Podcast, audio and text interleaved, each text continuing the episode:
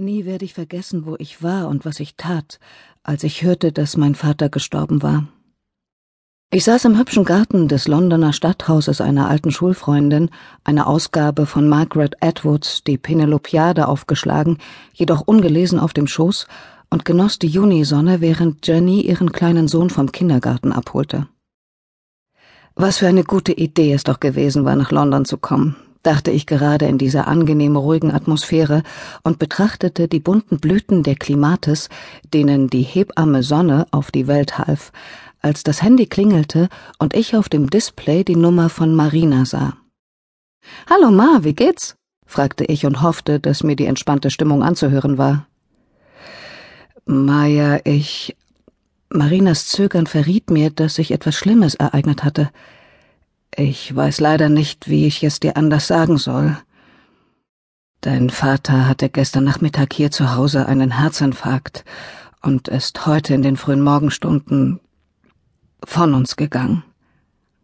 Ich schwieg.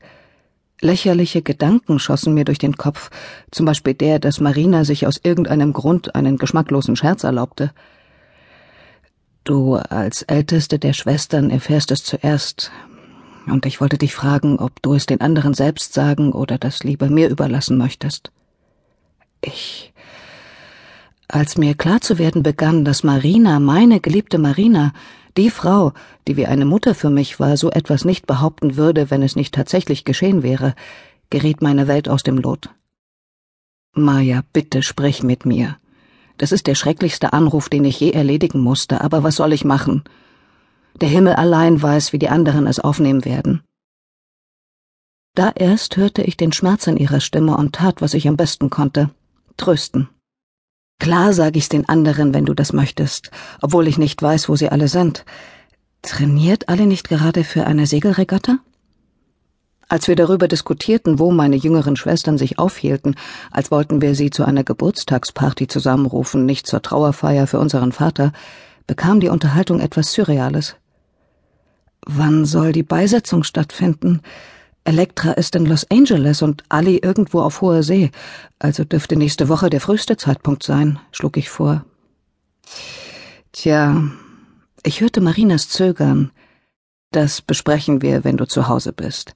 Es besteht keine Eile. Falls du wie geplant noch ein paar Tage in London bleiben möchtest, geht das in Ordnung. Hier kannst du ohnehin nichts mehr tun. Sie klang traurig. Ma, natürlich setze ich mich in den nächsten Flieger nach Genf, den ich kriegen kann. Ich ruf gleich bei der Fluggesellschaft an und bemühe mich dann, die anderen zu erreichen. Es tut mir ja so leid, Sherry, seufzte Marina. Ich weiß, wie sehr du ihn geliebt hast. Ja, sagte ich, und plötzlich verließ mich die merkwürdige Ruhe, die ich bis dahin empfunden hatte.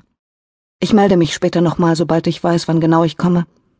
Pass auf dich auf, Maya. Das war bestimmt ein schrecklicher Schock für dich. Ich beendete das Gespräch und bevor das Gewitter in meinem Herzen losbrechen konnte, ging ich nach oben in mein Zimmer, um die Fluggesellschaft zu kontaktieren.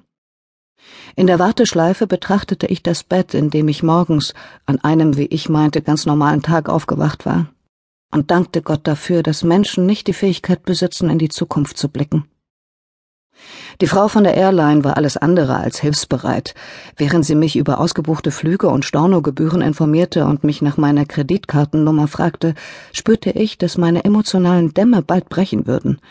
Als sie mir endlich widerwillig einen Platz im Vier-Uhr-Flug nach Genf reserviert hatte, was bedeutete, dass ich sofort meine sieben Sachen packen und ein Taxi nach Heathrow nehmen musste, starrte ich vom Bett aus die Blümchentapete so lange an, bis das Muster vor meinen Augen zu verschwimmen begann. Er ist fort, flüsterte ich. Für immer. Ich werde ihn nie wiedersehen. Zu meiner Verwunderung bekam ich keinen Weinkrampf. Ich saß nur benommen da und wälzte praktische Fragen. Mir graute davor, meinen fünf Schwestern Bescheid zu sagen, und überlegte, welche ich zuerst anrufen sollte. Natürlich entschied ich mich für Tiggy, die zweitjüngste von uns Sechsen, zu der ich immer die engste Beziehung gehabt hatte und die momentan in einem Zentrum für verwaistes und krankes Rotwild in den schottischen Highlands arbeitete. Mit zitternden Fingern scrollte ich mein Telefonverzeichnis herunter und wählte ihre Nummer. Als ich ihre Mailbox meldete, bat ich sie lediglich